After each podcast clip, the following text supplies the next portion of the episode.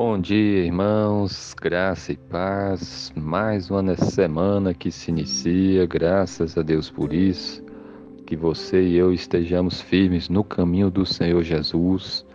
Pra, quero ler para nós meditarmos o Salmo 126, versículo 4. A palavra de Deus diz assim: Restaura, Senhor, a nossa sorte, como as torrentes no Negueb. Amém. Esse versículo está falando para nós sobre restauração. Deus, o nosso Deus, o Todo-Poderoso, ele é um Deus que restaura vidas, que restaura famílias, que ele restaura igrejas, que restaura cidades, nações, povos. Deus é o Deus restaurador e todos nós precisamos de restauração. Primeiro, porque nós somos pecadores e muitas vezes pecamos, na verdade, pecamos constantemente. Precisamos de restauração, de perdão, Somos fracos, precisamos da restauração das nossas forças, que Deus seja nossa força, que Ele restaure a nossa força. As nossas famílias, quantas vezes estão em contendas, brigas, desavenças, precisamos de restauração nas famílias. E tudo isso nós devemos buscar no Senhor Jesus, no Senhor Deus. Deus é o Deus que restaura vidas, famílias, nações, igrejas.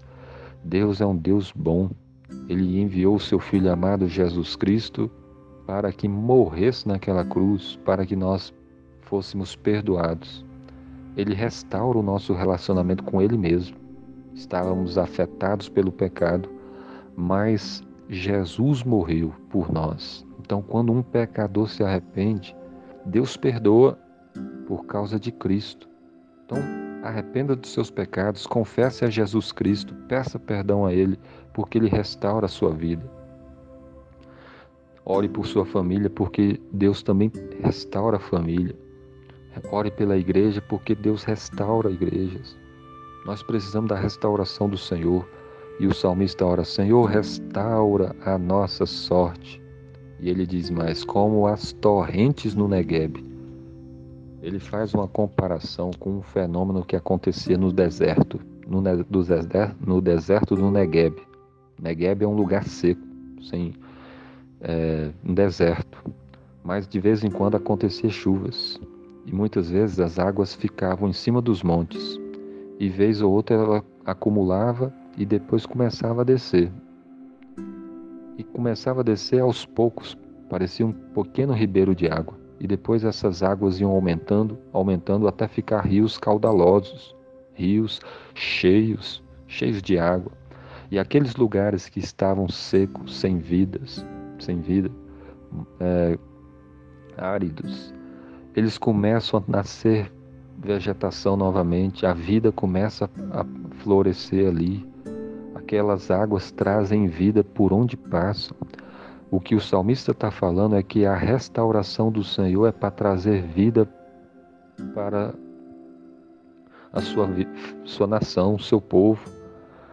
Deus é o Deus que traz vida, que traz paz, que traz alegria. O nosso Deus é o Deus restaurador. Você precisa de restauração? A sua família precisa de restauração?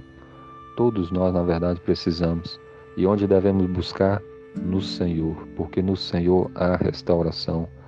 Deus, ele faz jorrar o seu rio de graça, de misericórdia, de amor, e por onde esse rio passa, tudo transforma, a vida floresce, a alegria aparece.